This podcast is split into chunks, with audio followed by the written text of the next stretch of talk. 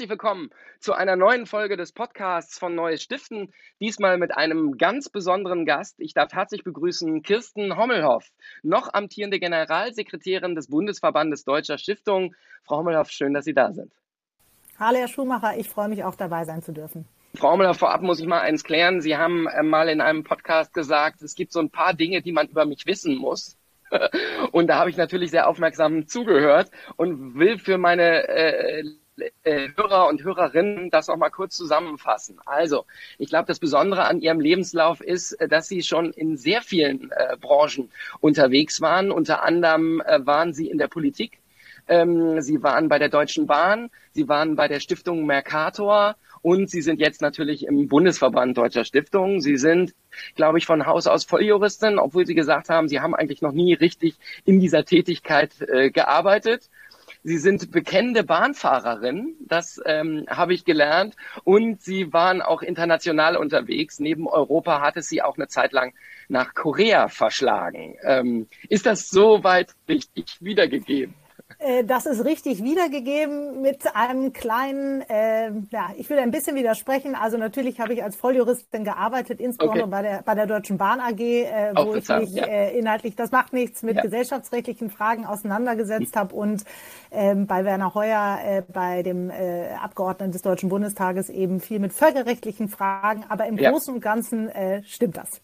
Was man noch wissen muss, ist, ähm, ich habe auf der Website gelesen, also Sie werden zumindest mit den Worten auf der Website des Bundesverbandes Deutscher Stiftungen zitiert. Es war mir eine Freude und Ehre, den Bundesverband Deutscher Stiftungen neu und zukunftsgerichtet aufzustellen. Und dazu fällt mir natürlich ein, die erste Frage, war das denn wirklich so nötig? Und natürlich die zweite Frage, wie haben Sie das geschafft? Ähm, das sind, es ist eine sehr, sehr gute Frage. Also ich würde sagen, ähm, der Bundesverband, all diejenigen, die ja seit, seit vielen Jahren, Jahrzehnten Mitglieder sind und den Verband begleiten, wissen, als ich anfing im September 2020, kam der Verband, glaube ich, aus einer Zeit, ähm, in dem er gerade diese sagenumwobene Mitgliederversammlung von 2019 auch hinter sich gebracht hatte, wo viel diskutiert wurde.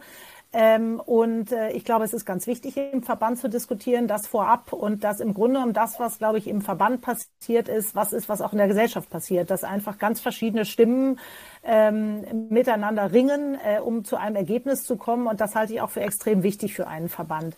Ich glaube, ein Teil meiner Aufgabe war es zu sagen, ähm, versuchen die verschiedenen Interessen miteinander zu vereinen, äh, zu gucken, wo ist der große gemeinsame Nenner ähm, und auf der anderen Seite natürlich auch diese große Vielfalt und Heterogenität, die ja ein total großes Fund ist von uns, ähm, mhm. miteinander in Einklang zu bringen, miteinander ins Gespräch zu bringen. Ich glaube, das ist mir gut gelungen. Ich glaube aber auch, dass es ein fortdauernder Prozess ist, äh, denn das können wir ja doch auch mit Stolz sagen. Wir sind der größte, der älteste Verband, aber ich glaube auch mit der heterogenste im Stiftungssektor, wenn ich da so äh, auf die europäische oder internationale Szene gucke. Und das bringt halt einfach Diskussionen mit sich. Das ist, das ist, glaube ich, ähm, erforderlich. Was das Thema Modernisierung anbelangt, ähm, habe ich dann versucht, gemeinsam mit dem Vorstand, als wir eben unsere neue Strategie verabschiedet hatten, auch zu sagen, okay, wie muss denn die Organisation sein, die dahinter steht? Also zu sagen, erst haben wir die Strategie und daraus folgt mhm. eine Organisation. Und ich glaube, gerade wenn wir auf das Thema Interessenvertretung, auf das kommen wir bestimmt später noch zu sprechen, äh, kommen, zu sagen, das nochmal professioneller mhm. aufzustellen, glaube ich, ist uns das ganz gut gelungen. Ja, genau. Wenn ich, also Sie haben das natürlich mit heterogen äh, sehr elegant umschrieben. Äh, heterogen bedeutet natürlich auch immer Herausforderung im Dialog. Ähm, es tobte damals vielleicht nochmal für unsere äh, Hörer und Hörerinnen eine sehr wilde Diskussion. Sie sind äh, tatsächlich ja auch auf einen Generalsekretär gefolgt, der sein Amt niedergelegt hat, äh, für den das, glaube ich, auch keine ganz einfache Zeit war.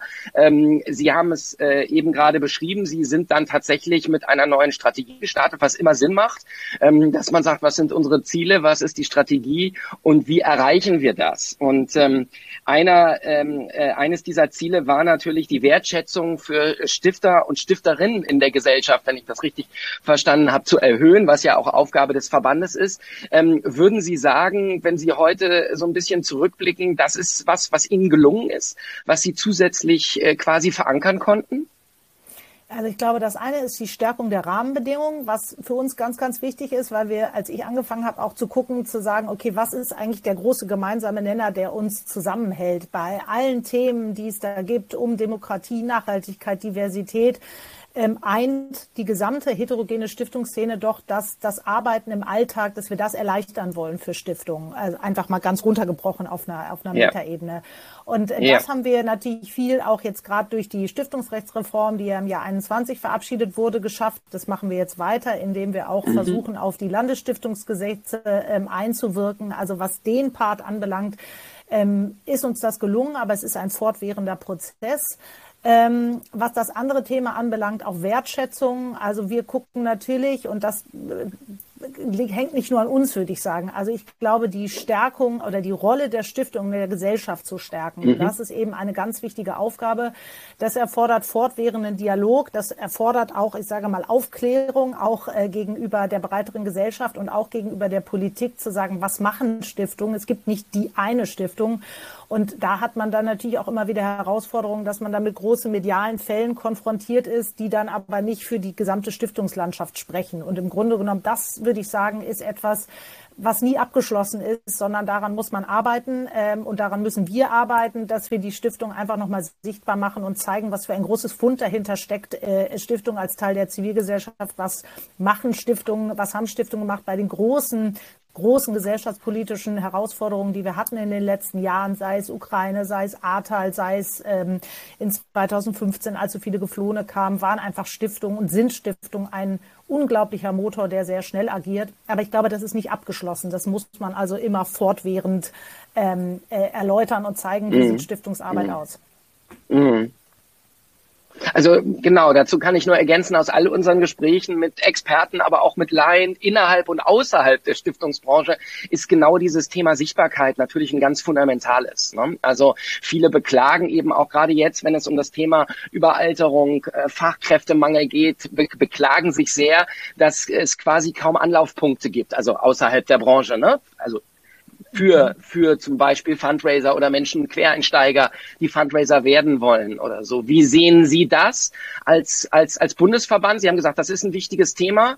Wie, wie hoch steht das auf Ihrer Prioritätenliste? Also ich glaube, das ist ein total wichtiges Thema. Das steht quasi im Alltag da. Und äh, ich glaube, man muss dann immer erstmal zeigen, was gibt es an Stiftungsformen. Da erwähne ich immer wahnsinnig gern unsere Bürgerstiftung, die ja einfach nochmal eine besondere Form mhm. von Stiftung sind, wo man äh, eben mitmachen kann. Also man kann Geld, man kann Zeit, man kann Ideen einbringen. Also man muss jetzt nicht selber die Stifterin der Stifter sein mit dem großen Geldkoffer, sondern man kann einfach mitmachen. Bürgerstiftungen sind wahnsinnig regional, lokal vor Ort. Bürgerstiftungen laden dazu ein. Und dann gibt es natürlich auch so Veranstaltungen wie jetzt in ein paar Wochen die Berliner Stiftungswoche, die sich ja ganz bewusst auch an Bürgerinnen und Bürger vor Ort wendet. Mhm. Äh, Stiftungen mhm. öffnen ihre Häuser, ihre Türen. Es gibt den Tag der Stiftungen. Ähm, äh, insofern ist es ein fortwährender Prozess. Und was wir tatsächlich auch versuchen, jetzt verstärkt auch teilweise mit Bundestagsabgeordneten, dass wir auch eben sagen, wir machen Veranstaltungen in den Wahlkreisen ähm, mit den Abgeordneten, um auch einfach zu zeigen, was gibt es vor Ort, aber auch den Stiftungen die Möglichkeit zu geben, an ihre Wahlkreisabgeordneten zu adressieren, okay, wo drückt der Schuh, wie muss die Unterstützung aussehen. Insofern ist es ein Thema, was ganz oben auf der Agenda steht. Genau, Sie haben es gerade schon angesprochen. Ich glaube, das ist mit Ihnen auch so ein bisschen eingezogen. Das mag wohl mit Ihrer Vita zu tun haben. Sie, die Interessenvertretung gegenüber der Politik. Ich glaube, das war ähm, im, im, im Koalitionsvertrag war das schon sehr, sehr erfolgreich. Ähm, aber letztlich haben Sie da, glaube ich, auch noch mal eine Schippe draufgelegt, denn das ist ja auch was, was viele Mitglieder von einem Bundesverband erwarten. Sie haben es gerade gesagt, was Sie für Aktionen machen. Wie ist generell äh, oder wie hat sich das Verhältnis des Bundesverbandes zur Politik verändert? Äh, seit Sie das Amt übernommen haben? Also fällt mir ein bisschen schwer. Natürlich, ich kann jetzt nicht rückblickend auf die letzten 20 Jahre gucken. Ich kann jetzt sagen, was ich beobachte. Ich glaube, das Verhältnis mhm. war immer da und das war immer mhm. wichtig. Es gab auch mal äh, ja einen sogenannten parlamentarischen Beirat äh, vor vielen Jahren tatsächlich, wo auch äh, Bundestagsabgeordnete eben drin waren. Das, äh, den gibt es jetzt nicht mehr. Gleichwohl haben wir aber auch gesagt, okay, wir gucken natürlich, wer sind die für uns wichtigen Abgeordneten, mit denen wir fortwährend im Gespräch bleiben müssen. Ich glaube, dass wir das Thema ein bisschen professionalisiert haben und noch stärker auf die Agenda gesetzt haben, weil genau wie Sie sagen, wir sind eine, äh, ein Verband mhm. und damit sind wir eine Interessenvertretung für die Interessen unserer Mitglieder. Ähm, wenn man aber tatsächlich mal guckt, ich glaube, so ein bisschen auch das Verständnis ist immer äh, zu sagen, ja gut, dann rufen wir jetzt mal einen Abgeordneten an und der hört uns schon zu. Ähm, das ist natürlich all diejenigen, die sich mit Interessenvertretungen Das ist nicht so ganz das einfach. Ist, das ja. funktioniert nicht. Genau, ja. es ist erstmal auch erstmal ein Vertrauensaufbau und Kennenlernen. Ähm, ich bin heute wieder, habe zwei ja. Gespräche mit zwei Abgeordneten, einmal der kulturpolitischen Sprecherin der CDU-CSU-Fraktion und mit dem finanzpolitischen Sprecher der FDP-Fraktion. Äh, das sind also erst Kennenlerngespräche, die aber beide extrem wichtig sind ähm, für unsere Arbeit. Insofern ist, glaube ich schon, dass wir mhm. versuchen zu gucken, wer sind äh, die für uns wichtigen Abgeordneten, mit denen wir dringend im Gespräch sein müssen. Und auf der anderen Seite werden wir natürlich auch mhm. angefragt als Sachverständige, Sachverständige, wie jetzt zum Beispiel damals natürlich bei der Stiftungsrechtsreform, sind wir natürlich einer der Akteure, den, den man natürlich auf jeden Fall fragt. Ähm, wir waren gefragt bei dem ganzen Thema digitale Mitgliederversammlungen, bei den Landesstiftungsgesetzen. Und wir gucken auch, was machen wir alleine und was machen wir gemeinsam. Ähm, ich selber darf auch Mitglied des Sprecherinnenrats sein des Bündnisses für Gemeinnützigkeit. Das ist ja ein großer Dachverband von mhm. verschiedenen mhm. zivilgesellschaftlichen Organisationen, mhm. Ähm, wo auch zum Beispiel die, die, Kultur dabei ist, der Sport dabei ist, ähm, äh, andere äh, Verbände. Und wir gucken wirklich, was ist der gemeinsame Nenner, der uns, ähm, der uns zusammenbringt und was sind die Interessen, die wir, die wir alle gemeinsam vertreten müssen. Das ist äh, auch mein Stichwort nochmal. Ähm, Thema, äh, also dieses Jahr ist ja ein ganz besonderes, ein, ein Jubiläumsjahr.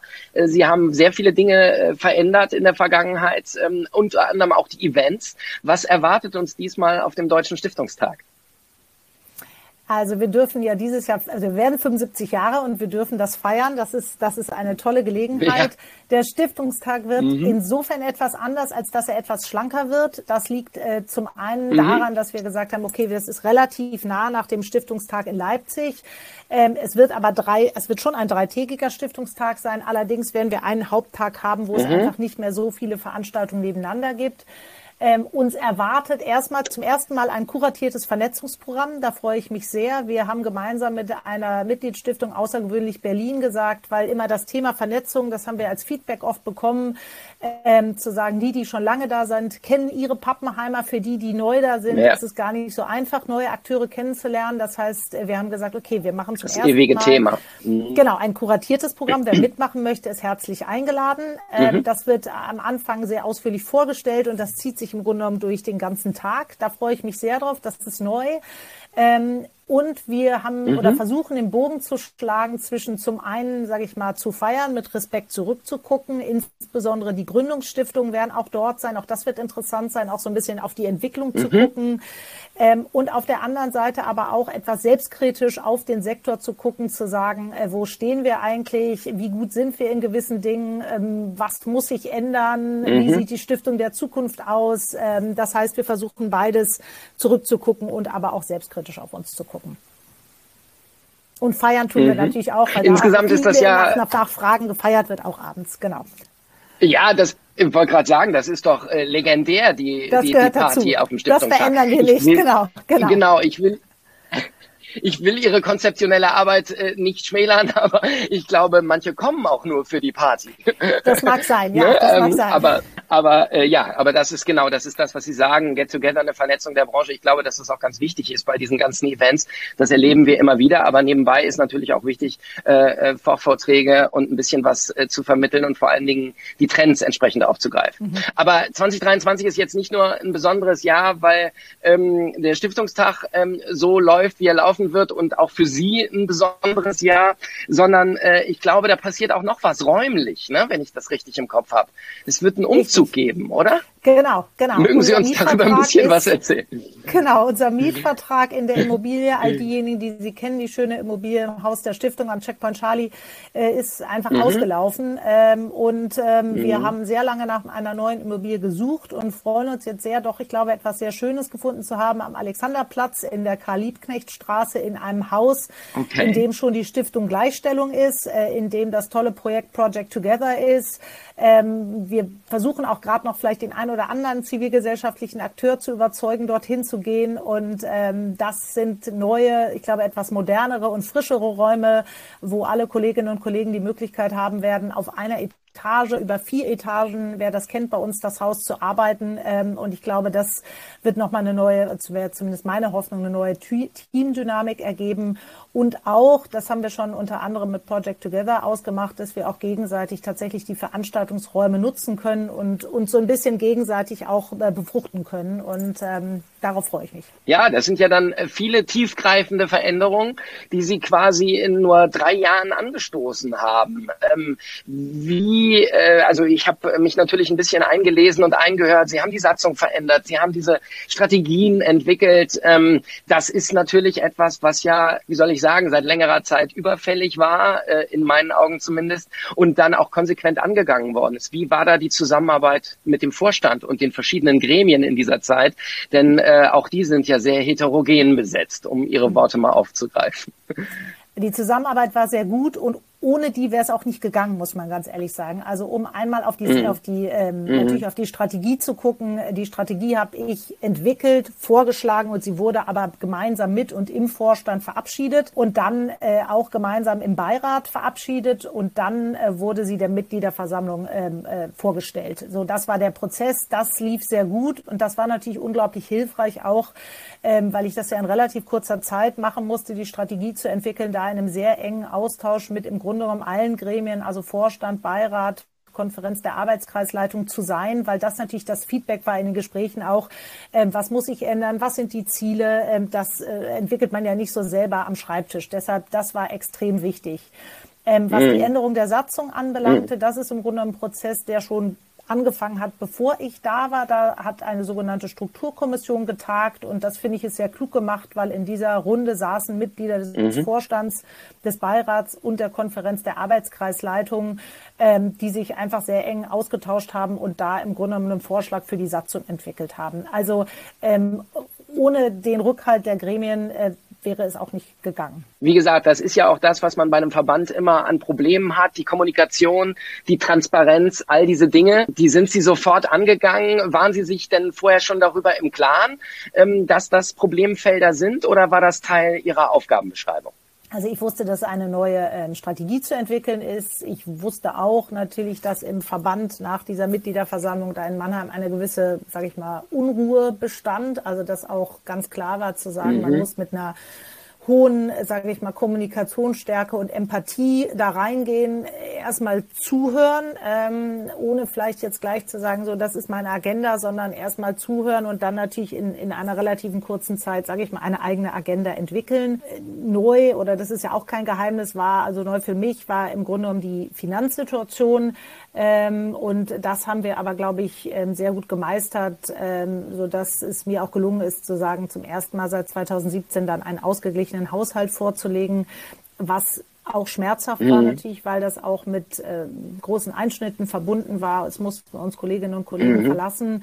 Aber ich glaube, bei aller Schwierigkeit ist uns das gut gelungen und es war einfach ähm, dringend erforderlich. War das auch mit einer der Gründe, warum Sie ja, ich glaube, in der Satzungsänderung war es auch äh, quasi den Wirtschaftsplan äh, näher an bestimmte Gremien oder weiter weg von anderen gezogen haben? Oder ähm, nee, war das davon damit, unabhängig? Nein, das, das ist unabhängig davon gewesen, weil man natürlich, wer sich so ein bisschen okay. auskennt mit Corporate Governance, ich habe das vorher bei der Deutschen Bahn eben ein paar Jahre gemacht, ähm, mhm. äh, sieht erstmal, dass mhm. es zumindest ungewöhnlich ist, dass der Beirat über den Wirtschaftsplan entscheidet oder anders gesagt, äh, genau, dass es nicht der Vorstand Richtig. originär macht. Ja. Und das war äh, ja. äh, unabhängig ja. davon. Lassen Sie uns nochmal äh, dabei bleiben. Sie haben gesagt, Jubiläumsjahr 75 Jahre ist natürlich auch eine gewaltige Zahl. Ähm, das ist auch, glaube ich, schwierig als Bundesverband, sich immer wieder neu zu erfinden. Das muss man fairerweise auch, äh, auch dazu sagen. Gibt es denn äh, ein Thema oder ein Trend, wo Sie sagen, das sind jetzt die Dinge, die, wenn ich sie vielleicht nicht angehe, aber die jetzt äh, unabhängig von Ihrer Strategie, aber auf der Agenda stehen? Das sind Dinge, um die wir uns in diesem Jahr besonders kümmern müssen noch? Also man muss natürlich sagen, der Verband hat natürlich in den letzten 75 Jahren ein wahnsinniges Wachstum äh, hingelegt. Und äh, ich glaube, in, in mhm. wahrscheinlich in, in gewissen Zeiten ging es erstmal darum, möglichst viele Mitglieder zu gewinnen. Und ich glaube, wir sind jetzt einfach an einem Punkt angelangt, mhm. wo wir natürlich sagen können, wir sind der größte und wir sind der älteste Verband und gleichwohl merken wir auch natürlich eine gewisse Fliehkräfte oder wie schwer es auch einfach manchmal ist, also man kann nicht immer alle Gruppen gleich gut bedienen, so. Und das erfordert irgendwie extrem viel Kommunikation. Das erfordert auch sehr viel deutlich zu machen den Gruppen gegenüber. Okay, wie gesagt, was ist immer der große gemeinsame Nenner, auf den ich zurückkomme? Ähm, und ich glaube, dieses Ausgleichen, Austarieren, ganz viel Kommunikation, aber auch klug miteinander zu vernetzen, dass man nicht nur einzelne insuläre Gruppen hat, sondern die auch miteinander zusammenbringt. Ich glaube, das ist eine Aufgabe, die wird nicht nur in diesem Jahr, sondern das ist einfach eine fortwährende Aufgabe. Ich würde sagen, das ist so eine der Grundtätigkeiten, die auch ähm, die zukünftige Generalsekretärin äh, einfach wird machen müssen und das wird sie auch, äh, das wird sie auch exzellent machen. Also das bleibt. Was in diesem Jahr natürlich weiter äh, oder ein, ein großes Thema ist, ist die Beitragsreform, die wir ja tatsächlich angestoßen haben, die zum ersten Mal eben seit 23 Jahren zu viel Aufregung führt bei einigen. Und auch das erfordert eine hohe Kommunikation ähm, äh, zu erklären. Es ist teilweise aber auch kompliziert, weil natürlich sehr große ähm, Finanzierungsmixe bei den einzelnen mhm. Stiftungen dahinter stehen. Aber doch immer wieder auch mhm. den Mitgliedern klar zu machen, äh, das Geld ist jetzt nicht für eine Bereicherung vorgesehen, sondern einfach um das klassische Kerngeschäft des Verbandes, was natürlich mhm viel größer geworden ist durch die einfach große Anzahl an Mitgliedern, die wir haben, ähm, um das Kerngeschäft ähm, leisten zu können. Und das ist eine große kommunikative Aufgabe, die es auch, glaube ich, weiter über dieses Jahr wahrscheinlich ähm, geben wird. Gleichzeitig ist es ja auch so, wenn wir jetzt mal auf das Außen gucken, ähm, dass das zwar vermeintlich für die Branche ähm, zwei, drei gute Jahre waren, ne? die Pandemiejahre, die natürlich zu einem Wachstum auch der, der Fördermittel ja auch bei den Stiftungen und der Spenden geführt haben. Ehrlich gesagt, ist es aber so, wenn man sich die letzte Bilanz des Helfens anguckt, wo im Grunde ja wieder mit Zahlen um sich geworfen wurde, als Beleg dafür, wie gut es eigentlich ähm, der Branche oder den gemeinnützigen Organisationen, den Stiftungen geht, wo man aber ehrlicherweise, wenn man da drauf guckt, einfach sieht, dass die Themen Überalterung, dass das ein Thema ist, dass die äh, Zahl der Spender äh, im Grunde sinkt, auch wenn die einzelnen Spenden möglicherweise höher werden, dass sich das Ganze sehr diversifiziert in bestimmte Branchen und Cluster, also dass nie nicht jeder von äh, dieser, dieser Spendenflut äh, äh, zur Corona-Zeit profitiert hat. Also sprich, dass wir nach wie vor diese Themen haben, die auch jetzt manifest werden. Stichwort Überalterung, Fachkräftemangel auch in den Stiftungen selber und natürlich auch äh, entsprechend bei den, bei den Förderern. Ähm, wie sehen Sie da die Gesamtlage? Also erstmal will ich ein klein bisschen widersprechen, zu sagen, ich weiß nicht, wie positiv die letzten Jahre waren. Ich würde das sehr differenziert betrachten, weil natürlich gerade der, die Niedrigzinsphase, die war natürlich für, für Stiftungen extrem schwierig. Und auch die Corona-Pandemie würde ich sehr unterschiedlich beurteilen. Ähm, klar, bei einigen haben wir gesehen, erstaunlich. Also ich beziehe mich auf Spendenvolumen. Ne? Genau, ein Spendenaufwuchs, genau, ich wollte gerade sagen, und, und, und bei ja. einigen aber genau. auch nicht. Also genau. deshalb, das muss man, glaube ich, differenziert sehen. Ich glaube, die ganze ja, Thematik richtig. tatsächlich, ähm, äh, klar, Überalterung, aber auch ähm, Gewinnung von Mitarbeitern, äh, auch das sehen wir, also auch Stiftungen als Arbeitgeber weiter attraktiv zu halten. Ich meine, es ist toll, mm. wir haben einen Arbeitnehmermarkt. Mm. Ähm, wir haben äh, mit der Generation Z äh, äh, ganz neue äh, Mitarbeiterinnen und Mitarbeiter. Und das nehme ich schon wahr, ähm, das ist gar nicht so leicht, äh, wie vielleicht so zu meiner Generation, wo man dann wahnsinnig dankbar war und vielleicht nochmal ein ganz anderes Verständnis von Arbeit hatte. Insofern, das, glaube ich, bleibt weiter ähm, äh, ein, ein ganz großes Thema. Und natürlich auch so Themen, die wir jetzt in den letzten Jahren schon als, sage ich mal, die Hauptthemen gesehen haben. Natürlich wie äh, auch, ähm, sage ich mal, das ganze Thema Nachhaltigkeit. Ähm, auch was heißt das für Stiftungen? Das haben wir ja auch zum ersten Mal im letzten Jahr tatsächlich auf dem Stiftungstag in Leipzig mhm. ganz klar mhm. versucht zu sagen, also nicht nur auf einer Metaebene zu diskutieren, sondern auch wirklich zu gucken, okay, wo gibt es Stiftungen, die das wirklich in ihren Alltag runterbrechen, wird ein Thema sein, das uns weiter begleiten wird. Ähm, ich glaube, das ganze Thema Demokratie als Überthema, auch Spaltung der Gesellschaft, auch das ist ein Thema, was wichtig ist. Ähm, wir versuchen gerade mhm. in diesem Jahr sehr stark in das Thema Ostdeutschland hereinzugehen, weil wir auch mit unseren Daten mhm. ganz klar auch gesehen haben, dass eben im Grunde genommen da, ähm, wo eine hohe Bevölkerungsdichte ist und wo eine hohe Wirtschaftlichkeit ist, dass da es sehr Wahrscheinlichkeit, mhm. äh, sehr wahrscheinlich ist, dass sich Stiftungen ansiedeln. Und wir sehen eben da ein doch sehr starkes Ost-West-Gefälle. Ähm, und äh, gerade was das ganze Thema ähm, Demokratie, Zusammenhalt anbelangt, ist das ein Thema, was ich für, für unglaublich, für unglaublich wichtig halte. Insofern, ich glaube, es gibt viel zu tun. Es wird auf keinen Fall langweilig werden in dem Sektor, aber auch immer wieder dafür zu werben, dass vielleicht auch neue Vermögende sagen, okay, ich gründe eine Stiftung oder ich muss keine Stiftung sein, ich bringe mein Geld in die Gemeinnützigkeit ein, sagen wir es mal so. Mhm. Das halte ich für eine mhm. extrem mhm. wichtige Aufgabe. Ich glaube, das Thema Sichtbarkeit und eben auch bei all diesen Problemen äh, damit umzugehen und das transparent zu machen, ist sicherlich ein ganz, ganz wichtiger Punkt. Wenn wir nochmal zu Ihnen ganz persönlich ähm, zurückkehren, ich habe es vorhin schon gesagt, Sie sind seit knapp drei Jahren jetzt äh, Generalsekretärin. Was waren für Sie ganz persönliche Highlights und vielleicht auch nicht so dolle äh, Dinge, die Sie erlebt haben? Also erstmal kann ich sagen, ich bin wahnsinnig dankbar, dass ich das immer noch sein darf. Ich glaube, diese Vielfalt und Heterogenität, das ist wirklich bei aller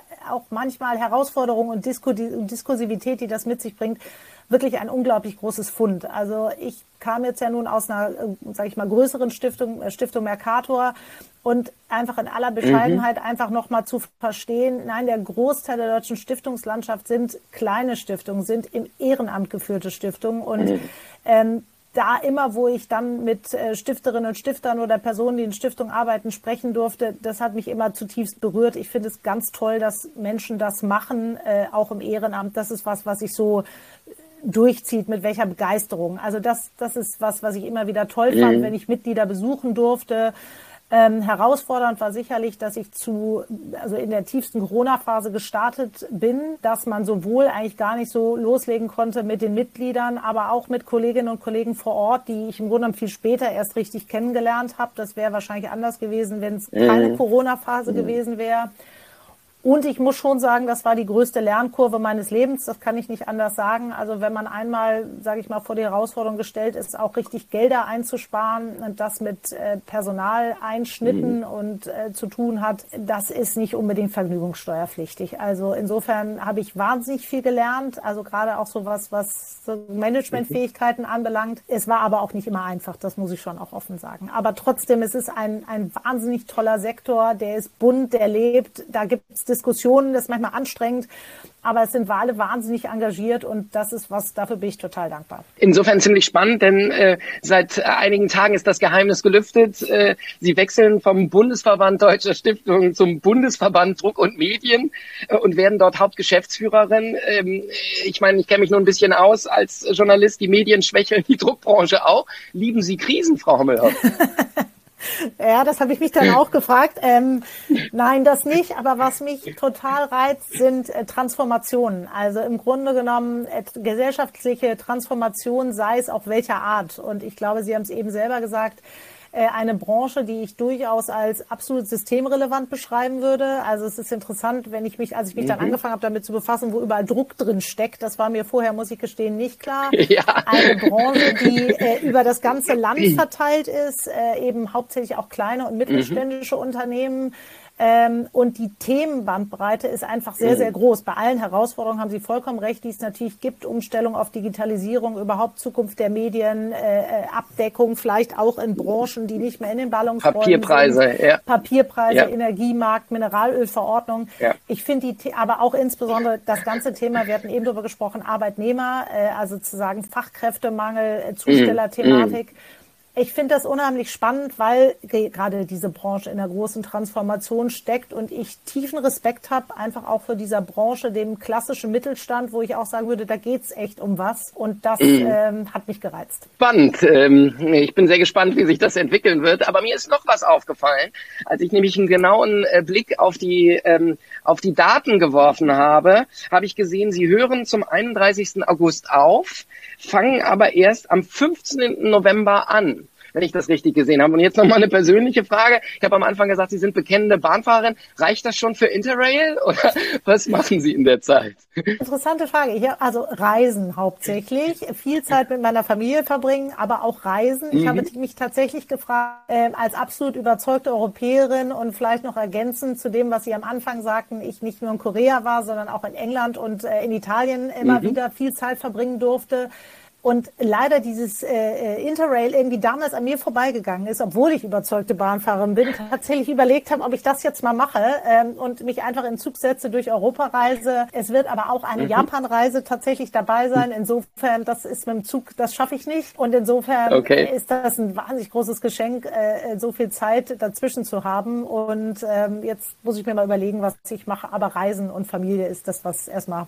ganz oben steht. Ein wunderschönes Schlusswort, Frau Müllhoff. Ich bedanke mich sehr herzlich für das Gespräch. Vielen Dank, Herr Schumacher. Hat Spaß gemacht.